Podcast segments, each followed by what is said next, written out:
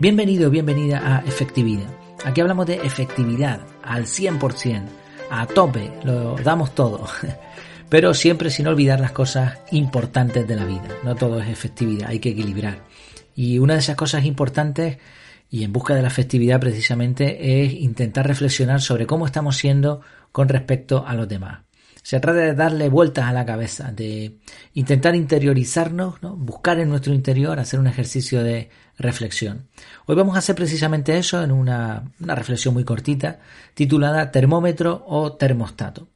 Pero antes, como siempre, déjame que te recuerde que en efectividad.es tienes el curso de productividad personal CAR, un método que está pensado para potenciar la efectividad al máximo, liberarte del estrés, intentando que no tengamos que recordar las cosas, sino que todo, todas nuestras tareas, toda nuestra actividad, pero sobre todo nuestras prioridades, estén volcadas en un sistema, un sistema potente, sencillo, pero eficaz.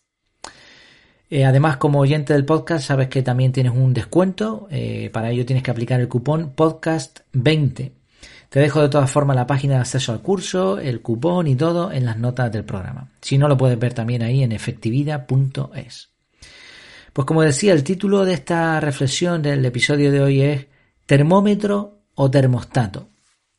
Y esa es la pregunta, ¿tú qué eres? ¿Yo qué soy? ¿Un termómetro o un termostato? Son dos aparatos que miden temperatura, pero actúan de una forma distinta. Un termómetro sencillamente mide temperatura y te la muestra. Ya está, no hace nada más. Hay muchos tipos de termómetros, ¿no? Electrónicos, de mercurio, como sea, pero realmente lo que el termómetro hace es simplemente una medición. Tú ves la medición y ahora actuarás o no, eso ya depende de ti. Sin embargo, un termostato no solamente mide, sino que además realiza una acción. Por ejemplo, en un vehículo el termostato del radiador actúa para que, llegado a una temperatura, se accione un ventilador y se enfríe el motor. Se puede poner termostatos en, una plancha, en un secador del pelo para evitar que se caliente demasiado, en un, en un ordenador, en un montón de sitios se pueden poner termostatos. ¿no? La cuestión es que el termostato mide, igual no te muestra la temperatura, igual tú ni siquiera sabes la temperatura que tiene ese bicho, pero lo que sí hace es actuar en consecuencia como se ha programado.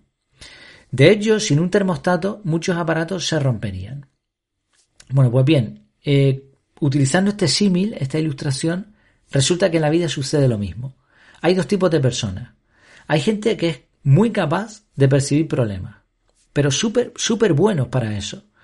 Los ven y te los dicen además. O sea, están viendo constantemente problemas y no solo eso, sino que además los comparten porque les encanta.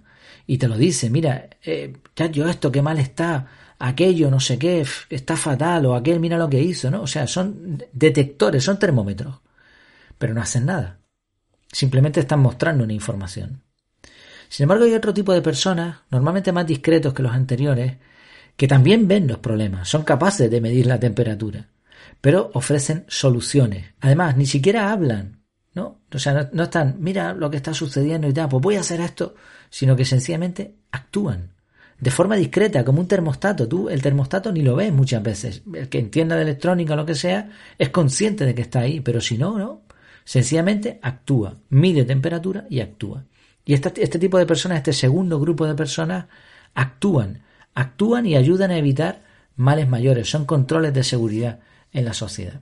Así que la, la, reflexión de hoy es muy sencilla, plantéate, ¿no? Y yo también me lo planteo para mí. ¿Cómo estoy siendo yo? ¿Soy un termómetro o soy un termostato? Pues nada más por hoy. Solamente como, como de costumbre, recordarte que si esto te ha resultado útil, si te parece una reflexión interesante, pues compártela. Piensa en alguien a quien le pueda ayudar esta información, mándale un WhatsApp, un mail. Recuerda que dar produce felicidad y que en la unión está la fuerza. El objetivo es que más personas puedan ganar efectividad y mejorar así sus vidas. Me despido, hasta que nos veamos de nuevo, como siempre de forma virtual por el momento, que lo pases muy bien.